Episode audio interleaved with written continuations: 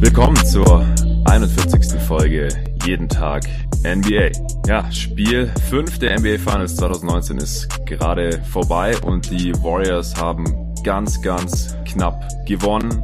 Draymond Green war wohl noch am Ball am Game Winner von Kyle Lowry, der aus der Ecke noch versucht hat, einen Dreier zum Sieg zu werfen.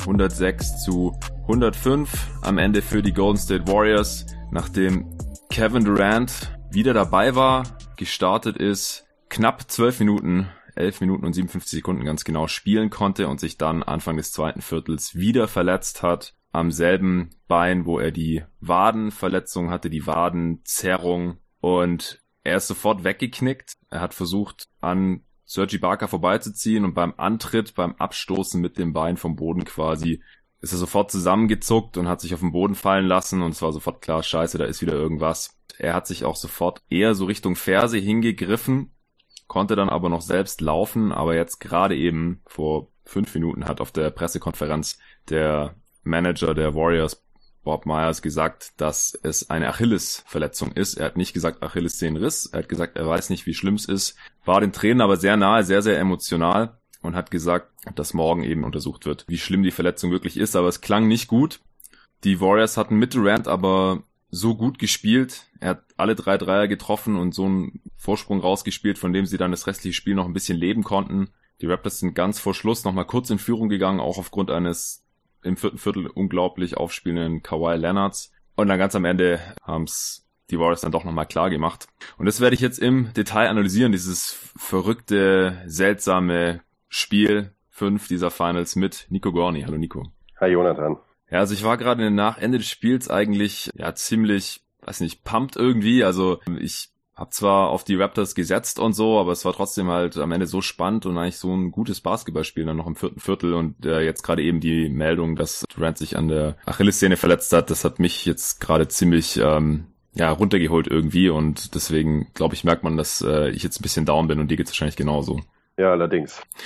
Ja, trotzdem vielleicht zum Spiel erstmal was war für dich so der wichtigste Faktor oder die wichtigsten Faktoren in diesem Spiel, dass die Warriors jetzt hier die Finals nochmal zumindest für ein Spiel 6 zu Hause in Oakland verlängern konnten. Die wichtigsten Faktoren waren für mich, dass mir erstmal aufgefallen ist, dass man immer bei den Warriors, besonders bei Curry, direkt am Anfang schon die längere Pause gemerkt hat. Ich finde, das Spiel ging unfassbar schnell los. Die Warriors haben extrem aufs Gas gedrückt am Anfang und waren wahrscheinlich auch gleichzeitig noch äh, beflügelt wegen der Rückkehr von äh, Durant und wirkten am Anfang halt unfassbar anwesend und spritzig. Der entscheidende Faktor jetzt für das Spiel, wenn man es extrem runterbrechen möchte, ist wahrscheinlich, äh, dass die Warriors 20 Dreier getroffen haben und mhm. äh, vor allen Dingen Durant und Clay Thompson eigentlich alles reingemacht haben.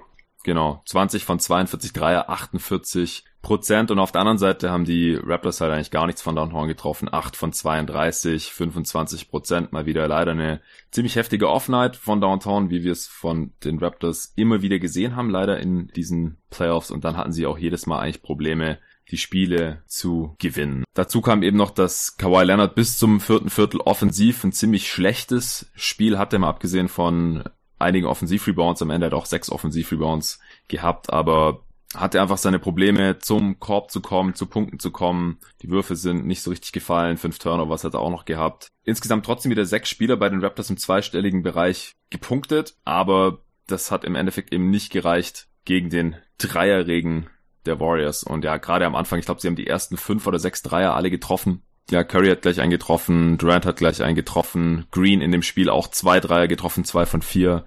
Insgesamt, er hatte davor in den ersten vier Spielen auch nur zwei Dreier insgesamt getroffen. Thompson sieben von 13 von Downtown. Curry hatte auch in der ersten Halbzeit 23 Punkte. In der zweiten Halbzeit hat man, ja, weiß nicht, dann wieder gemerkt, dass er irgendwie ein bisschen platt war. Da ging dann erstmal wieder nichts mehr bis zur Crunch-Time.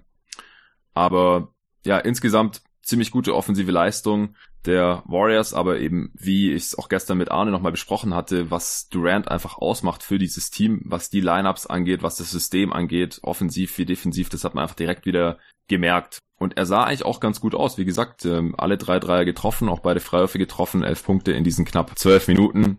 Aber ja, dann dynamisch zu versuchen, was zu kreieren im Mismatch gegen Sergi Barker, das war dann anscheinend noch zu viel. Also dafür war er dann offensichtlich noch nicht fit genug und hat sich dann eben direkt wieder verletzt. Also ich habe auch eine Zeitlupe gesehen auf Twitter von der Szene, in der er sich verletzt hat und hat man richtig gesehen, wie die Warenmuskulatur sich so kontrahiert hat, sich zusammengezogen hat und ja, fast wie so gekrampft hat. Also ich bin natürlich kein Arzt oder so, aber das sah auf jeden Fall total unnatürlich aus was da passiert ist in dem Moment und wenn halt diese Region halt irgendwie geschwächt ist und nicht zu 100% verheilt ist, dann äh, kann natürlich auch was an der Achillessehne passieren, die halt ja direkt unterhalb der Wade da ansetzt. Also es war offensichtlich ein Risiko dabei und er war offensichtlich auch nicht bei 100% und deswegen war es offensichtlich auch Quatsch, das irgendwie in Frage zu stellen, warum er die letzten Spiele nicht gespielt hat. Das ist spätestens jetzt offensichtlich, dass es ja hier eine riskante Geschichte für ihn war und er ist natürlich jetzt für ihn besonders tragisch, weil er wird natürlich auch Free Agent jetzt im Sommer und man muss jetzt halt mal gucken, was er da genau hat, wie schlimm das ist, wie lange das auch braucht, bis er dann da wieder zurück ist. Wir hoffen jetzt natürlich Stand heute nur das Beste für ihn. Und ich denke, wir müssen jetzt auch nicht weiter spekulieren, inwiefern sich das äh, auf seine Zukunft auswirkt, weil, wie gesagt, Stand jetzt wissen wir einfach nicht, was er da hat. Es war auf jeden Fall ehrenwert, dass er hier zurückkommen wollte und seinem Team helfen wollte. Und während er drauf war, haben die Warriors auch wirklich krass performt. Also auch nochmal in Zahlen. Sein Offensiv On-Court-Rating in dem Spiel ist halt 155. Also als er auf dem Feld stand, diese zwölf Minuten, haben die Warriors halt ein Offensivrating von 155 aufgelegt. Das ähm, wäre wahrscheinlich über das gesamte Spiel nicht haltbar gewesen, aber es zeigt halt schon nochmal, dass die Warriors Offense ein ganz anderes Biest ist, wenn er mit drauf steht. Wobei die Warriors halt schon auch ein Shotmaking da gezeigt haben, das über das ganze Spiel so nicht haltbar gewesen wäre. Sie haben es am Ende zwar 48% Dreier getroffen, aber zu dem Zeitpunkt ähm, war die Quote da noch sehr, sehr viel besser. Ja, wie, wie haben dir die Raptors denn insgesamt so gefallen in dem Spiel? Was ist dir da aufgefallen? Ja, da ist mir vor allen Dingen auch, du hast eben schon angeschnitten, äh, Kawhi aufgefallen, der halt eben bis auf diese Explosion, wo er die zehn Punkte am Stück gemacht hat im vierten Viertel, eher enttäuschend auf mich wirkte. Ähm, das lag vor allen Dingen daran, weil er erstmal nicht ganz so oft an die Linie gekommen ist, wie das bisher der Fall war in der Serie. Das war eigentlich immer seine große, konstante Stärke, dass er eigentlich immer an die Linie gekommen ist mhm. und halt eben Fouls forciert hat. Das hat man in diesem Spiel halt nicht mehr, äh, nicht so gesehen, nicht mehr, sondern äh, generell nicht so in diesem Spiel. Ähm, insgesamt auch einfach nicht gut getroffen. Also äh, bei diesem zehn punkte run von ihm, der natürlich unfassbar beeindruckend war, hat halt auch seine einzigen zwei Dreier im Spiel getroffen. Insgesamt sieben genommen. Das war relativ enttäuschend und wirkte ich möchte nicht sagen zahnlos, aber ähm, verhältnismäßig könnte man sagen, dass das vielleicht sein schlechtestes Spiel dieser Serie war, obwohl er eben dieses extrem dominante vierte Viertel aufgelegt hat. Ja, und am Ende hat es ja trotzdem fast noch gereicht, ja. Also ja. er hat dann da kurz einen Dreier reingehauen, dann noch einen äh, Layup gemacht, dann noch einen Dreier reingehauen und dann nochmal so einen kurzen Midrange-Stamper und dann halt wirklich zehn Punkte innerhalb von knapp zwei Minuten gemacht. Einfach kurz jeden Angriff abgeschlossen und alles getroffen am Ende 26 Punkte aus 31 Possessions, weil er halt auch diese fünf Turnovers hatte. 24 Field Goal Attempts, 9 von 24, 8 mal in der Linie, also 28 Shooting Possessions. Wie gesagt, am offensiven Brett war er ziemlich stark allgemein, ähm, seine Hände öfters mal irgendwo drin gehabt oder es sah halt oft so aus, als würde er jetzt den Ball verlieren, dann konnte er dann doch noch irgendwie sichern. Also so 50-50 Balls sind wirklich geschätzt zu 90 Prozent an ihn gegangen in dem Spiel, hat auch zwei Steals, zwei Blocks, kein Foul ja, aber am Ende halt, wie du schon gesagt hast, ein, schlechteres Spiel von ihm jetzt und es war jetzt auch nicht so, dass irgendjemand anderes total explodiert ist. Also Marc Gasol hat im ersten Viertel schon sehr früh zehn Punkte gehabt und es ist tatsächlich das erste Mal in diesen Playoffs, dass die Raptors jetzt ein Spiel verlieren, in dem Marc Gasol zweistellig punktet seit Game One in Orlando. Und ich glaube auch das erste Spiel insgesamt, das sie verlieren, wenn er mehr als 15 Punkte macht. Und er hat jetzt 17 am Ende gemacht, 8 Rebounds bei vier von sechs aus dem Feld, sieben von acht von der Linie, zwei von drei Dreiern. Also er wirkte da vor allem am Anfang extrem selbstbewusst und ja, hat die Würfe auch gesucht und halt auch am Anfang alles getroffen. Am Ende hat er auch Foul Trouble gehabt mit fünf Fouls und ja, jetzt hat es halt auch trotzdem nicht gereicht, obwohl er halt hier über 15 Punkte gemacht hat und normalerweise, wenn es bei ihm läuft, dann lief es bei den Raptors insgesamt auch besser. Ja, da fand ich auch schade, dass er das grundsätzlich nicht so ganz konserviert hat. Eben, du hast mhm. gesagt, er hat halt extrem stark gestartet, ist sowieso ja ein Riesenproblem für die Warriors Defense, ähm, die natürlich angeschlagen ist aufgrund des Personals. Aber im, äh, gerade als Blocksteller, als aktiver Blocksteller, ähm, seine Kombination weder mit Kawhi noch mit Kyle Lowry wirklich leicht zu halten und verursacht halt viele Probleme. Das waren jetzt am Anfang wieder, ich glaube, beide drei hat er auch im ersten Viertel direkt getroffen. Mhm. Halt entweder kriegt er freie Würfe vom Perimeter oder rollt sich halt eben die Zone ab und ist da auch gefährlich. Ich hätte mir da gerade in diesem Spiel noch ein bisschen mehr Aggressivität von ihm später gewünscht, weil er halt eben so gut gestartet ist. Und ich sehe jetzt nicht, was ihn dazu gedrängt hat, jetzt keinen Wurf mehr zu nehmen, nachdem er halt eben insgesamt vier von sechs getroffen hat. Das stimmt. Also er ist ja allgemein eher unkonstanter Spieler und halt hier sogar innerhalb eines Spiels nach einer sehr starken ersten Halbzeit dann in der zweiten Halbzeit nicht mehr so viel gekommen. In der Crunch Time hat er auch nochmal versucht dann gegen Cousins zu finishen. Da hat Cousins gespielt und die Raptors haben ihn sehr konsequent attackiert im Pick and Roll oder dann auch One-on-One. -on -One. Und äh, er hat dann versucht, gegen ihn zum Korb zu ziehen und wurde dann aber von ihm geblockt. Das hat dann paar Angriffe später, also wir können die Crunch dann gleich noch äh, ein bisschen im Detail äh, runterbrechen, hat es Lowry auch nochmal versucht, ist auch sehr easy an ihm vorbeigekommen und wurde dann auch von ihm geblockt, aber der Ball war schon am Backboard gewesen und deswegen war das dann ein Goldhand. Also Cousins ist nicht gestartet, das ist vielleicht auch noch wichtig zu erwähnen. Also die Warriors haben direkt mit der Hamptons Five gestartet, also Curry, Thompson, Iguodala, Green und eben Durant. Und von der Bank kam auch Cousins erstmal nicht rein, sondern der wurde eigentlich erst eingesetzt, nachdem Durant sich verletzt hatte. Das war auch interessant davor. Haben sie mit Looney gespielt und dann Anfang des zweiten Viertels auch erst mit Bogart, glaube ich, und dann kam erst Cousins rein, oder? Hast du es auch so in ja, Erinnerung? Ja. ja. Cousins kam später. Man hat, hat auch wieder direkt gemerkt, dass zum Anfang, äh, Beginn des zweiten Viertels, kurz bevor sich Durant verletzt hat, was Durant den Warriors halt eben gibt. Man hat dann halt nicht mehr nur Thompson, sondern eben noch Kevin Durant daneben stehen, wenn Curry und Green auf die Bank gehen. Und das ist halt für die Lineups unfassbares Goldwerk. Wirklich schade, dass man das nicht öfters zu sehen bekommen hat in dieser Serie. Mhm. Ja, Cousins im Endeffekt dann aber mit fast 20 Minuten Einsatzzeit äh, war viel Licht und Schatten, aber auf jeden Fall ähm, wahrscheinlich sein bestes Spiel dieser Serie. Also war auf jeden Fall ein großer Faktor, wieso die Warriors hier am Ende noch gewonnen haben. Er hatte auch einige Fehler mit drin, die den Sieg auch hätten dann kosten können. Also bei einem One-Possession-Game, wo es dann, wo der, das erst am Buzzer dann entschieden wird, äh, kann es natürlich an vielen Stellen in beide Richtungen gehen, aber am Ende hat er halt 14 Punkte gemacht, 6 von 8 aus dem Feld, 6 Rebounds, ein Assist bei zwei Turnovers und Steal und Block, auch vier Fouls. Aber er hatte teilweise auch echt seine eigenen Runs eigentlich. Also im dritten Viertel, da hat er zwei Layups hintereinander gemacht, dann noch einen Offensivrebound geholt, dann hat, stand er in der Dreilinie frei, hat einen Dreier reingehauen, also hat so kurz so einen persönlichen 7 zu 0 Run hingelegt. Mhm. Dann später im dritten Viertel hat er auch nochmal einen Offensivrebound geholt äh, und wieder reingelegt. Dann hat er zwei Blocks gegen Kawhi in einem im Angriff, glaube ich. Also ich weiß gar nicht, nee, er hat ja nur einen Block insgesamt gehabt. Also kann er nur einen davon maximal geblockt haben. Ich weiß gar nicht, was jetzt alles im Block bei ihm war. Das war oft schwer zu sagen, weil ich habe gerade auch gesagt, dass er Gasol geblockt hat eigentlich in der Crunch-Time. Aber vielleicht war er da auch das ein oder andere Mal gar nicht am Ball dran oder es wurde nicht als Block gewertet. Aber er hat auf jeden Fall extrem viele Würfe dann auch gestört, wenn er da war und halt da im dritten Viertel auch zweimal in Folge gegen Kawhi direkt am Korb. Hat dann aber kurze Zeit später zwei Freiwürfe verworfen, defensiv natürlich, ein ums andere Mal einen Fehler gemacht. Das ist einfach so bei ihm. Er ist halt erstens nicht der mobilste, zweitens die Kondition ist aktuell wahrscheinlich immer noch nicht so ganz auf der Höhe und äh, drittens war defensiver IQ noch nie so ganz seine Stärke. Ich habe jetzt gerade immer drittes Viertel gesagt, das war eigentlich im zweiten Viertel. okay. Ja, also alles, was ich gerade gesagt habe, sein, sein Run und diese ganzen Aktionen, die waren im zweiten Viertel, nicht im dritten Viertel, also im zweiten Viertel, nachdem sich Durant verletzt hatte, quasi unmittelbar kam er rein. Und da ist das alles passiert. Also Cousins auch noch irgendwie so ein X-Faktor in dem Spiel. Ich würde sagen, wir gehen kurz so ein bisschen den Spielverlauf durch. Also die Warriors, wie gesagt, am Anfang direkt sehr stark losgelegt. Dann äh, kamen die Raptors aber wieder ran nach einem 9 zu 0 Run. Also es gab einige Runs in dem Spiel von beiden Teams. Äh, wie gesagt, im ersten Viertel hat Gasol direkt 10 Punkte gemacht gehabt. Nach dem ersten Viertel hatten die Warriors auch noch ein Offensivrating von 148, weil wie gesagt, da hat ja Durant noch einige Minuten mit abgerissen. Mit ihm lief es eben sehr, sehr gut. Sie hatten sieben Dreier im ersten Viertel, ein True Shooting von 80 Prozent. Die Raptors konnten eigentlich nur dranbleiben, weil sie ziemlich viel zur Linie gekommen sind, neun von elf Freiwürfen dann auch getroffen haben und einige Offensivrebounds auch eingesammelt haben. Im zweiten Viertel dann, wie gesagt, war direkt am Anfang die Durant-Verletzung.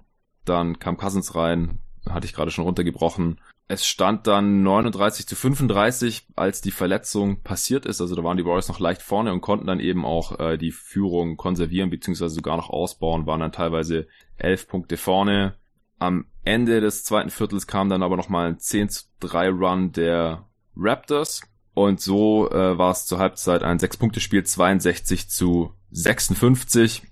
Zur Halbzeit war eben weiterhin auffällig, dass die Warriors extrem viele Dreier hochgejagt hatten, 43% Dreier Attempt Rate. Das heißt, knapp jeder zweite Wurf der Warriors äh, war ein Dreier. Bei den Raptors sah das ganz anders aus. Bei denen war es nur jeder vierte Wurf. Also die Warriors haben da kaum Dreier überhaupt zugelassen, also Versuche überhaupt zugelassen. Und die Raptors sind einfach mehr an die Linie gekommen noch. Da war es quasi umgekehrt. Sie hatten eine Freiwurfrate von 45 Prozent und die Warriors nur 25%. Prozent. Aber da die Warriors drei eben so gut getroffen hatten, hatten sie die Führung da eben noch behalten können. Dazu kam, wie gesagt, dass die Raptors sehr viel ans offensive Brett gegangen sind. Zur Halbzeit noch Offensiv-Rebound-Rate von 39 Prozent. Aber was man da eben dazu sagen muss, ist, dass die Raptors da gar nicht so viel draus machen konnten im Endeffekt. Sie hatten am Ende nur 16 Second Chance Points und die Warriors 19. Obwohl gerade wenn man sich die totalen Zahlen anguckt, hat die Warriors nur 6 Offensiv-Rebounds hatten und äh, die Raptors am Ende 13. Also ja, es, die, die Warriors waren äh, sehr, sehr stark von, von ihrem Shooting abhängig. Bei den Points in the Paint ist noch erwähnenswert, also die Raptors sind einfach auch sehr viel mehr zum Korb gekommen. Wie gesagt, das spiegelt sich zum einen in der Freiwurfrate wieder, zum anderen aber auch an den tatsächlichen Punkten in der Zone. Die Raptors mit 54, das sind 22 mehr als die Warriors, die nur 32 hatten. Denn gerade, wie gesagt, wenn Cousins gespielt hat, haben die Raptors die Zone eigentlich unablässig attackiert. Die Warriors hatten halt oft keine andere Wahl, als äh, Cousins spielen zu lassen, einfach um genügend Offense auf dem Platz zu haben. Im dritten Viertel ging es dann weiter hin und her. Die Warriors haben direkt einen 8 zu 0 Run gestartet. Am Anfang des dritten Viertels dann haben die Raptors wieder einen 10 zu 0 Run hinterhergeschoben, äh, in dem Van Vliet zwei wichtige Dreier reingeknallt hat. Die Warriors konnten aber die Führung eigentlich immer halten. Die Raptors waren nur Mitte des ersten Viertels mal ganz kurz vorne und dann erst wieder im vierten Viertel, zur Hälfte des vierten Viertels eigentlich, als äh, der Run von Kawhi dann kam. Und ich würde sagen, wir äh, steigen jetzt einfach mal in die Crunch Time ein. Wo würdest du da jetzt ansetzen wollen? Ja, ich würde eigentlich relativ unmittelbar nach den zehn Punkten am Stück von Kawhi einsetzen. Ja, als äh, Nick Nurse das Timeout dann genommen hat. Genau, warum auch immer. Ja, also das war irgendwie so ein Momentum-Killer, oder? Total. Also äh, nach einem 12-2-Run, den die Raptors da hingelegt haben, mit Ball, das war mir einfach also wirklich unerklärlich. Ich habe nicht verstanden, warum er da ein Timeout ge genommen hat. Er hat wirklich nichts in meiner, in, nach meiner Ansicht äh, in die Richtung gedeutet, dass ich da in irgendeiner Art und Form ein Timeout anbieten würde. Nee, das habe ich auch nicht verstanden. Das war drei Minuten irgendwas vor Schluss.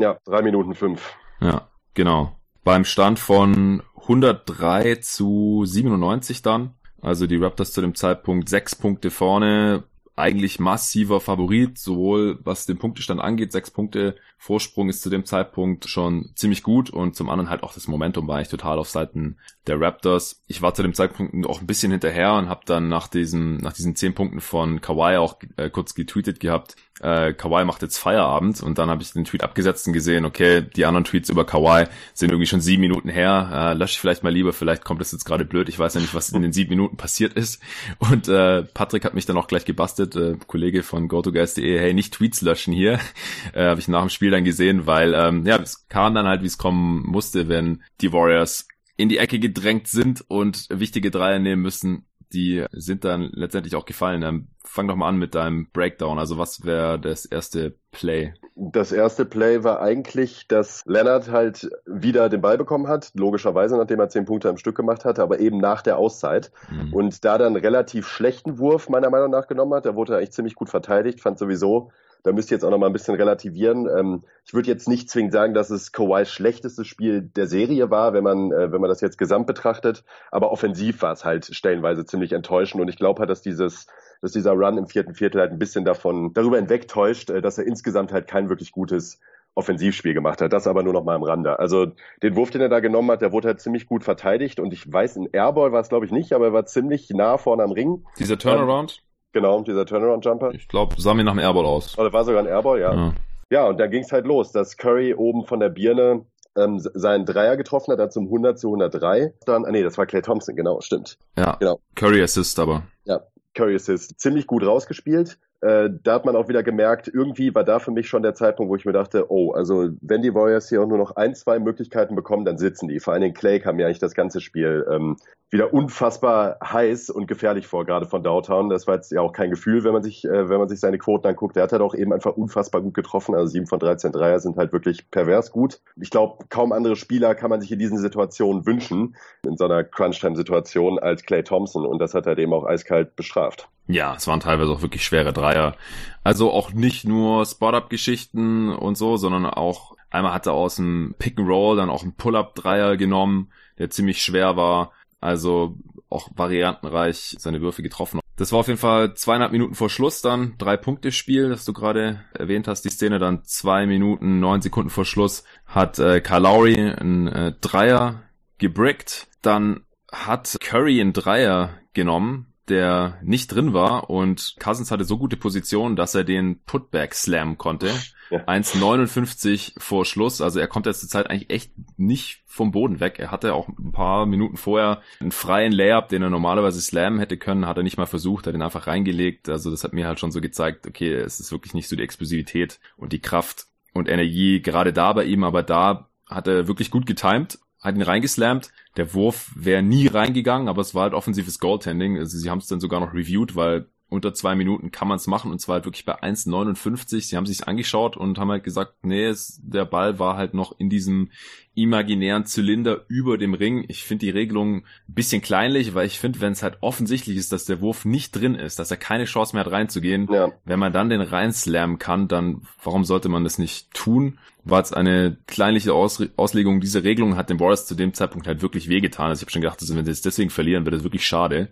Weil sonst wäre es halt 102 zu 103 gestanden. So halt immer noch 100 zu 103, 1,59 zu spielen. Im nächsten Angriff dann konnten die Raptors aber die Führung nicht ausbauen, also konnten hier diesen Break, den sie bekommen haben, gar nicht ausnutzen, denn sie haben eine Shotclock Violation gemacht. Also keinen Wurf losbekommen. Die Warriors Defense zu dem Zeitpunkt natürlich extrem locked in. Die Raptors wollten natürlich einen guten Wurf rausspielen, hat nicht geklappt. Und dann, äh, wie gesagt, es kommt, was kommen muss, 1,22 vor Schluss hat Curry, ist er so hochgekört auf dem linken Flügel an der Dreierlinie, hat den Pass bekommen von Igodala, direkt hochgestiegen zum Dreier, Ausgleich 103 zu 103. Ja, und der sah ziemlich locker aus, der Dreier, extrem locker kam der mir vor. Das war wirklich so eben aus dem Handgelenk gefischt und rein. Ja, nächster Angriff. Nächster Angriff, ähm, haben sie es wieder mit Kawhi probiert, ja. der wieder ein nicht so guten Wurf meiner Meinung nach genommen hat. Also das war weder gutes Ballmovement, das waren auch generell ziemlich langsame Setplays, die Nick Nurse da hat laufen lassen.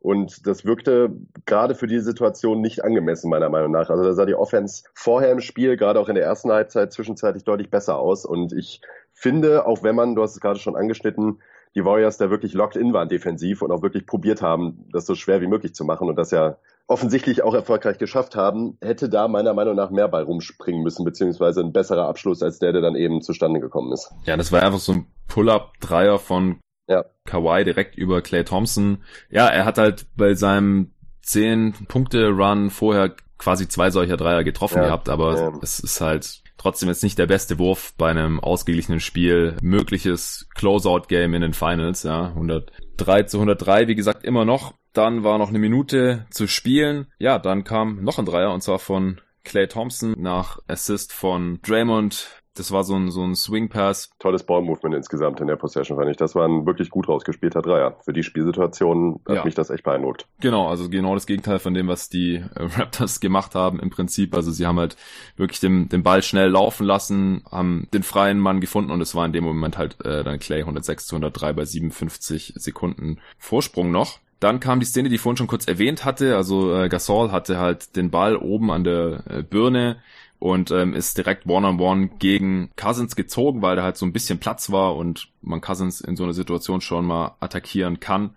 Er hat ihn halt nicht getroffen. Ich dachte, wie gesagt, dass Cousins vielleicht dran war. Jetzt laut Boxscore war nicht dran. Ist letztendlich auch egal. Cousins hat den Rebound bekommen. Dann die Warriors aber ihrerseits mit einem Turnover, denn Draymond Green war an der Mittellinie, wurde bedrängt von Danny Green und hat dann so einen Sternschritt gemacht und ist dabei halt auf die Mittellinie gesteppt. Ja, und so hatten die Raptors mit 29 Sekunden auf der Uhr nochmal die Möglichkeit, entweder auszugleichen oder auf einen Punkt ranzukommen. Und das hat halt Lowry dann auch ausgenutzt. Der ist dann auch direkt gegen Cousins gezogen zum Korb. Den hat er geblockt, aber der war wie gesagt vorher schon Backboard gewesen, deswegen Goldhand und dann 106 zu 105.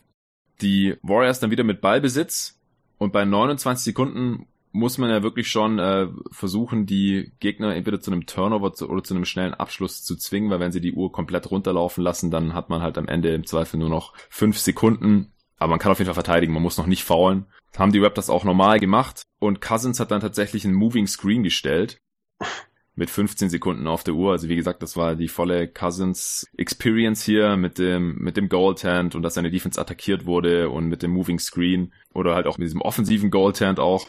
Aber wie gesagt, er hat halt auch einige gute Aktionen im Spiel gehabt. Aber hier am Ende, er hat es für die Warriors noch fast verkackt. Auf jeden Fall hatten dann die Raptors nochmal eine Möglichkeit, mit 15 Sekunden auf der Uhr was zu machen. Ja, dann hat, äh, haben sie auch nicht wirklich einen vernünftigen Wurf rausspielen können, beziehungsweise haben sie ihn rausgespielt, aber da hat äh, Draymond Green was gegen gehabt und ist halt eben unfassbar ähm, er hat ein sehr gutes Closeout in die Ecke zu Kyle Lowry gelaufen, der halt eben aus der linken Ecke dann zum Dreier hochgegangen ist. Und das im ersten Moment ähm, eigentlich nach einem extremen Brick einfach nur aussah, weil er den halt extrem daneben gesetzt hat. Mhm. Jetzt im Nachhinein hat man aber dann nochmal gesehen, auch in äh, Videos und eben auf Fotos, dass äh, Green halt eben leicht dran war mit seinen Fingerspitzen und den Wurf halt da doch noch entscheidend verändern konnte. Und das insgesamt sogar als Block gewertet wurde. Das war halt natürlich, also es war eigentlich ein Moment für die Bilderbücher, also hätte Kyle Lowry diesen Wurf irgendwie hätte treffen können, äh, das wäre halt, also was Tolleres hätte man sich wahrscheinlich nicht ausmalen können als Raptors-Fan, nach all dem, was Lowry so gezeigt hat in seiner Raptors-Karriere ja. bisher und wie viel er sich anhören musste, das hätte ich ihm auch extrem gegönnt, aber sollte halt nicht sein, da war Draymond Green halt dazwischen. Ja, Versucht haben sie es am Anfang mit äh, Kawhi Leonard, der top of the key stand und erstmal One-on-One gegen Clay Thompson gezogen ist über rechts. Da kam dann aber direkt das Double Team von Clay Thompson. Ähm, insgesamt fand ich in dem Angriff des Spacing der Raptors aber auch nicht optimal, denn sie konnten Kawhi halt doppeln und trotzdem war niemand frei. Ja, ja. also normal ist ja der Rest dann äh, vier gegen drei, aber Curry war immer noch bei Green, der war in der rechten Corner. Auf dem linken Flügel war Van Vliet, der wurde gleichzeitig immer noch von Livingston verteidigt. Und Green hat halt gleichzeitig unten Gasol und Kyle Lowry verteidigt, weil die beide am linken Zonenrand standen. Und das finde ich halt nicht optimal. So also konnte halt Kawhi nicht runterpassen, weil es zu riskant war. Er hätte Green dran sein können, also weder zu Lowry noch auf Gasol.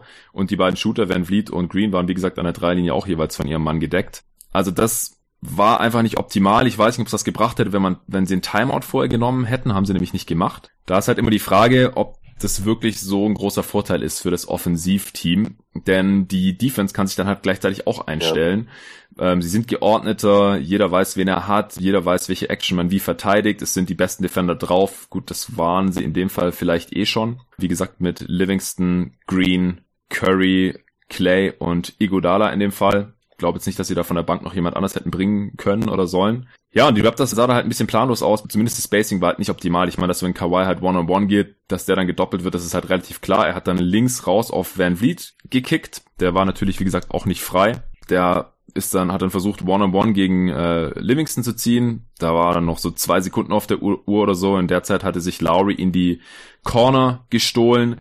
Green hat sich gleichzeitig von Gasol gelöst und halt ein super Closeout gelaufen in die Corner noch, ist nicht in den Mann reingesprungen, hat also keinen Foul riskiert, sondern an ihm vorbei und hat halt mit seiner riesigen 7-1 Wingspan aber halt den Wurf noch so gut contesten können, dass er wahrscheinlich sogar noch dran war und Lowry halt keine Chance hatte, den zu treffen. Also der war auch nicht am Ring, der ist einfach nur vorbeigesegelt und gleichzeitig ist der Buzzer dann halt ertönt.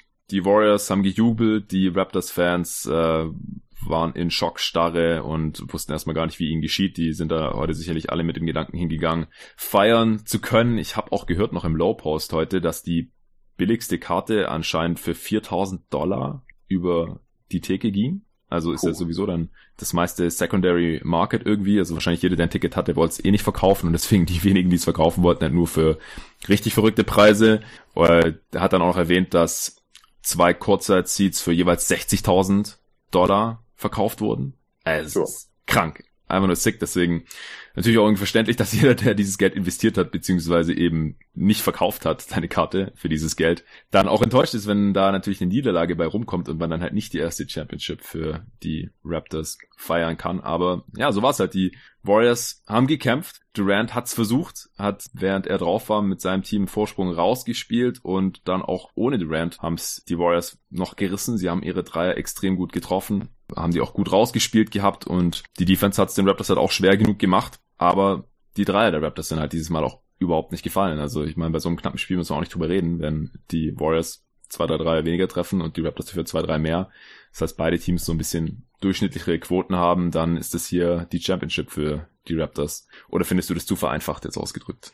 Nee, im, im Grunde ist es das tatsächlich. Mir ist da vor allen Dingen auch Siakam nochmal aufgefallen, der halt, ich glaube, es waren drei von seinen vier Dreiern, die er genommen hat, waren eigentlich relativ offene Eckendreier. Und er ist halt auch einer dieser typischen Kandidaten, ähm, bei den Raptors sowieso, aber auch generell. Wenn er die Dreier trifft, sieht es sehr schlecht aus für den Gegner. Wenn er sie nicht trifft, dann trifft er sie halt nicht. Und im Zweifel lässt man ihn halt dann doch irgendwie immer noch eher stehen, wenn man sich halt die Konkurrenz ansieht. Ja, genau. Ja, Lowry auch nur eins von sechs von Downtown. Ähm, ich habe jetzt auf Twitter auch wieder ein bisschen Hate gegen ihn gesehen, aber eigentlich hat er ein gutes Spiel gemacht. Also gerade wie er die Offense dirigiert hat, wie er immer wieder in die Zone geschnitten ist, die richtigen Pässe gespielt hat äh, und auch das Team getragen hat, Anfang des vierten Viertels, so als Kawhi halt seine zwei, drei Minuten Pause bekommen hat. Das war eigentlich schon sehr, sehr gut. Also hat halt auch wieder die ganzen kleinen Sachen gemacht. 18 Punkte am Ende, 6 Assists, 2 Turnovers, 8 von 16 auch aus dem Feld. Also war jetzt nicht übereffizient, aber er hat jetzt wirklich kein schlechtes Spiel hier. Also ich würde jetzt nicht äh, allzu viel auf ihn kommen lassen, auch wenn er jetzt diesen Wurf, der zum Heldenwurf hätte werden können, am Ende nicht getroffen hat. Green fand ich da schon wieder ein bisschen enttäuscht. Er hatte wieder ein totales ja. Off-Game, 0 von 4 Dreier. Siakam hattest du schon gesagt, 6 von 15 aus dem Feld, insgesamt für 12 Punkte, leider offensiv auch keinen besonders positiven Impact gehabt. Van Vliet hatte, wie gesagt, im dritten Viertel, als die Raptors mal wieder einen Run hatten, äh, ein paar wichtige Dreier getroffen. Insgesamt drei von sechs von Downtown, elf Punkte. Und Ibaka hatte auch wieder ein ziemlich gutes Spiel, also 15 ja. Punkte, sechs Rebounds, auch wieder äh, starke Defense teilweise. Ein Block dieses Mal nur in Anführungsstrichen, aber es war trotzdem gut, fünf von acht aus dem Feld, zwei Offensiv-Rebounds auch. Ja, also extrem knappes Spiel. Wirklich, wirklich äh, ultra spannende Geschichte mit dem besseren Ende hier für die Warriors. Ich muss als eigentlich neutraler Fan auch sagen, dass mir das jetzt heute irgendwie lieber war, dass die Warriors gewonnen haben. Also macht mir als Sportfan, also hat mir jetzt hier irgendwie ein besseres Gefühl verschafft nach diesem herben Rückschlag da für die Warriors und dann halt auch zum Beispiel halt nach diesem offensiven Goaltending Call für Cousins, da zwei Minuten Verschluss und solchen Geschichten. Ja. Ähm, hätte ich mich jetzt so ein bisschen komisch gefühlt, wenn die Warriors jetzt hier heute als äh, Verlierer nach Hause gefahren wären und das Ding hier durch gewesen wäre. Gleichzeitig hat man sich natürlich trotzdem für die Raptors freuen können. Ich hatte das gar nicht mitbekommen, weil ich mal wieder nicht mit dem Originalkommentar und somit ohne Sound äh, geschaut habe, dass anscheinend auch Raptors-Fans gejubelt haben, als Durant sich verletzt hat. Hast du das mitbekommen? Ja, ja, ja. Das war am Anfang wirkt es äh, also es gab halt Applaus, als Durant auf dem Boden saß, obwohl man halt offensichtlich gesehen hat nach der Szene eben, dass er sich ja hingesetzt hat und nicht hingefallen ist oder so, sondern sich halt bewusst hingesetzt hat, mhm. äh, weil er halt Schmerzen hatte. Und das ging dann schnell, dass äh, Ibaka und auch wohl Leute, habe ich nachher noch gelesen auf Twitter aus dem Publikum, dann halt sehr schnell gesagt haben, ey Leute, äh, das geht nicht, äh, ihr könnt hier nicht applaudieren, wenn, äh, wenn, wenn sich ein Spieler verletzt. Und dann ist halt eben der Applaus in äh, KD-Chants übergegangen und ähm, haben ihn dann doch relativ würdevoll vom Platz gehen lassen. Aber das fand ich auch sehr befremdlich, gerade eben für dieses hochgelobte, gerade für diese hochgelobte Toronto-Crowd, die ich ja auch in meinem Aufenthalt, als ich in Toronto war, für ein halbes Jahr auch als sehr, sehr positiv wahrgenommen habe. Die generell die Stimmung in der Stadt eigentlich sind halt eben Kanadier und dementsprechend positive, nette und vor allen Dingen höfliche Menschen. Das hat halt gar nicht gepasst eigentlich. Aber da sieht man halt, wenn es halt so knapp von der Championship ist, dann werden selbst die treuesten und höflichsten Anhänger auf einmal zu giftigen Bestien. Ja, ja, ich habe dann auch noch gesehen, auf Twitter hat man halt gesehen, als äh, Durant auf dem Boden lag, dass halt ein paar der Zuschauer im Hintergrund, also drei Stück wurden dann halt so vergrößert, äh, rangezoomt quasi, wie sie halt wirklich, wie so gewunken haben, so nach dem Motto, äh, tschüss, du bist jetzt verletzt. Ja. Also es, äh, geht, geht halt gar nicht. Aber jetzt dann deswegen den Raptors den Sieg nicht zu wünschen, weil es da halt ein paar Idioten gibt bei den Fans, das finde ich dann auch bisschen überzogen, weil das Team kann nichts dafür, dass sich da halt ein paar einzelne Fans äh, offensichtlich daneben benommen haben. Und wenn das am Ende noch ein bisschen umgeschwungen ist und dann die Mehrheit der Leute in der Arena äh, sich da einigermaßen sportlich und korrekt verhalten hat, dann ähm, ja, ist es auch nicht so sehr tragisch, glaube ich. Was mir noch aufgefallen ist, ist, dass die Warriors nur ein Viertel gewonnen haben zwar nur das erste, und die Raptors auch nur ein Viertel gewonnen haben, und zwar nur das letzte, das erste 34, 28 und dann Viertel ja. zwei und Viertel drei tatsächlich exakt identische Scores. 28 Punkte jeweils im zweiten Viertel und 22 Punkte jeweils im dritten Viertel. Und die Raptors hatten auch noch 28 im ersten und die Warriors noch 22 im vierten, also 28 und 22, irgendwie hier so die magischen Zahlen. Aber es zeigt halt auch nochmal, wie knapp dieses Spiel hier halt wirklich war. Hast du jetzt noch irgendwelche Punkte zu dem Spiel? Nee, zu dem Spiel eigentlich nicht. Und ich finde eigentlich mal wieder, wie bei der ganzen Serie schon, ist es irgendwie, ähm, ich habe es letztes Mal noch im Podcast gehört und das passt bei dieser Serie tatsächlich nachdem man halt zigmal am Stück ähm, die Cavaliers mit James äh, gegen die Warriors hat antreten sehen, wusste man halt irgendwann, wie die Spiele aussehen. Die Spiele sahen eigentlich immer ziemlich ähnlich aus. Es wurden mehr oder weniger dieselben Sets gelaufen, äh, dieselben Plays. Man kannte alle Stärken, alle Schwächen. Und das ist halt bei dieser Serie nach wie vor, habe ich halt irgendwie das Gefühl, es ist unfassbar schwer einzuschätzen. Damit würde ich mhm. jetzt gar nicht mal sagen, dass die Raptors nicht Favorit sind nach wie vor sondern dass äh, der Spielverlauf einfach unfassbar schwer vorauszusehen ist. Und gerade durch die ganze Verletzung und Looney ist jetzt wieder raus, ähm, ist halt irgendwie, äh, ist das Ganze unfassbar schwer einzuschätzen und es ist halt extrem wild, kommt mir alles vor. Und äh, deshalb finde ich auch, dass man jetzt wieder extrem schwer eine Prognose fürs nächste Spiel machen kann. Es ist unwahrscheinlich, dass die Warriors nochmal 20 Dreier treffen, aber auch da im Grunde weiß man es nicht. Also dieses ja. Spiel wurde ziemlich klar durch Shotmaking entschieden. Und das kann auch in der Oracle Arena wieder ähnlich aussehen, muss es aber nicht. Kann auch sein, dass die Raptors mit 15 gewinnen. Klar, also durch die Shotmaking Ability, also durch das ähm, Wurfvermögen der beiden Teams und vor allem natürlich der Warriors und ohne Durant dann halt leider wieder nur noch der Splash Bros, denn ansonsten geht halt nicht viel. Quinn Cook hat noch einen wichtigen Dreier getroffen hier in dem Spiel im vierten Viertel. Ähm, und Cousins hat auch noch einen und Iguodala hat auch mal wieder einen getroffen und, und Green halt auch zwei von vier, wie gesagt. Das sind halt alles Sachen, da wäre ich mir jetzt auch nicht so sicher, ob das halt nochmal wiederholbar ist. Ich sehe auch die Raptors natürlich weiterhin als Favorit, die Serie zu gewinnen. Jetzt in Oakland direkt äh, Spiel 6 wieder zu gewinnen, das wird natürlich auch nicht ganz einfach. Äh, wichtig, dass du gerade noch Kevin Looney erwähnt hast, das äh, hat mir bisher noch gar nicht gemacht. Der hatte auch fast 18 Minuten gespielt, äh, hat auch wirklich gekämpft, aber man hat halt auch gesehen, also der ist dann auch noch ein, zwei Mal ähm, ja körperlich ein bisschen härter angegangen worden und der hatte ja dann diese Brustkorbverletzung, äh, Rippen, irgendwie Rippenfraktur oder sowas, ähm, die anscheinend nicht schlimmer werden kann, aber ziemlich schmerzhaft eben sein kann und er konnte dann halt auch am Ende wirklich nicht mehr spielen und das war halt auch ein Grund, wieso äh, Cousins dann in der Crunch Time so viel gespielt hat, denn Jordan Battle hat Kerr dann anscheinend auch nicht so sehr vertraut und Andrew Bogut ist halt einfach kaum spielbar hier in dieser Serie. Okay, ich glaube, ich hätte sonst auch nichts mehr. Ich würde sagen, dass die Raptors tendenziell Favorit sind für Spiel 6, einfach weil Durant sicherlich nicht spielen wird. Also das ist jetzt so sicher wie das Arm in der Kirche, das ist klar. Ähm, wir hoffen natürlich, wie gesagt, dass die Verletzung nicht allzu schwer ist, aber er wird nicht spielen können. Das äh, ist hundertprozentig sicher. Und er war einfach ein wichtiger Faktor hier in diesem Spiel, auch wenn es nur zwölf Minuten waren. Also das würde ich wirklich sagen. Ähm, hat auch den besten Plus-Minus-Wert aller Warriors mit plus sechs. Da kommt sonst keiner ran. Iguodala hat noch plus drei. Looney plus vier. Livingston plus zwei und also die Bankspieler haben da noch teilweise ein bisschen positive, aber die, ähm, die anderen Starter teilweise wirklich negativ, ja. Curry minus zwei, Thompson minus sechs, Green minus zwei. Also ich glaube halt, wenn Durant nicht gespielt hätte, wenn er hier nicht hätte starten können, dann verlieren die Warriors das Jahr halt tendenziell. Und deswegen ja. würde ich halt auch sie nicht als Favorit sehen hier in Spiel 6, ehrlich gesagt. Nee, da gehe ich mit. Und es ist wirklich schade. Also, das ja. hätte eine wahnsinnig spannende, also ist ja jetzt schon eine sehr gute Serie, aber mit Durant hätte mich das extrem interessiert. Wie man hat es halt wirklich am Anfang schon gesehen. Durant war nicht richtig fit, obwohl er seine 3-3 da getroffen hat, aber halt eben nicht so wahnsinnig spritzig, musste aber direkt wieder von Kawhi verteidigt werden. Das ändert einfach das ganze Spiel. Potts blitzt natürlich auch keine große Überraschung. Es ist halt Kevin Durant, der spielt. Ähm, aber es äh, war trotzdem, das ist halt ein ganz anderes Warriors-Team. Und das hätte ich schon sehr, sehr gerne, zumindest jetzt für die letzten, für dieses Spiel und eventuell dann noch für ein kommendes oder gar ein Game 7 noch wirklich wahnsinnig gern gesehen, wenn Durant halt eben hätte fit bleiben können. Ja, genau. Also ich muss ehrlich gesagt sagen, dass sich mein Mitleid bisher einigermaßen in Grenzen gehalten hat. Erstens, weil die Warriors einfach so viel Talent haben und sie eigentlich das einzige Team sind in der Liga, die so einen Ausfall noch einigermaßen wegstecken können. Ja. es ist bei jedem anderen Team ist halt sofort Feierabend, wenn der MVP-Kandidat oder der zweimalige Finals-MVP ausfällt. Das ist bei den Warriors halt nicht ganz so krass. Und weil sie halt auch die letzten Jahre ihrerseits immer wieder gegen angeschlagene Teams ran durften. Ich meine, James, wie oft waren seine Mitspieler verletzt, ja? Äh, Kyrie, Kevin Love und so. deswegen hat sich da jetzt mein Mitleid so einigermaßen in Grenzen gehalten, weil es halt auch irgendwie dazugehört. Das äh, kann man nicht verhindern im Sport, da gibt's immer wieder Verletzte. Aber ja, so wie das jetzt halt heute sich hier gestaltet hat, finde ich es halt schon extrem schade und es tut mir wirklich sehr, sehr leid. Ja, im Bestfall sind dann einfach immer alle fit. Dann hätte man auch keine Diskussion. Aber das ist natürlich ein Wunschkonzert. Ja, das ist nie der Fall. Also vor allem in den Finals, da ist halt nee. jeder irgendwie angeschlagen. Da ist kein Team jemals wirklich äh, komplett fit eigentlich. Und so ist es halt dieses Jahr auch wieder nur halt noch extremer. Und das heute zu sehen, diese Verletzung da, das äh, war schon übel.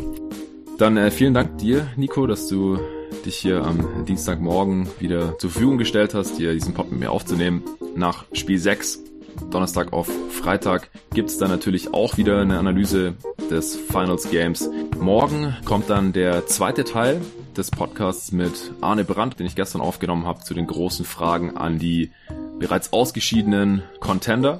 Da geht's dann weiter mit den Sixers, Celtics und Rockets. Donnerstagmorgen muss ich mal gucken, ob da ein Podcast rauskommt. Da muss ich mal schauen, ob ich jetzt ähm, heute oder morgen Zeit habe, noch irgendwas aufzunehmen. Vielleicht Richtung Offseason dann schon oder nochmal was zu Draft. Mal gucken, ich kann es jetzt gerade aktuell nicht versprechen, aber dann, wie gesagt, Freitagmorgen wieder zu Game 6 und dann Richtung Wochenende bin ich ziemlich zuversichtlich, dass ich spätestens da wieder einen weiteren Pod raushauen kann. Danke fürs Zuhören und bis zum nächsten Mal.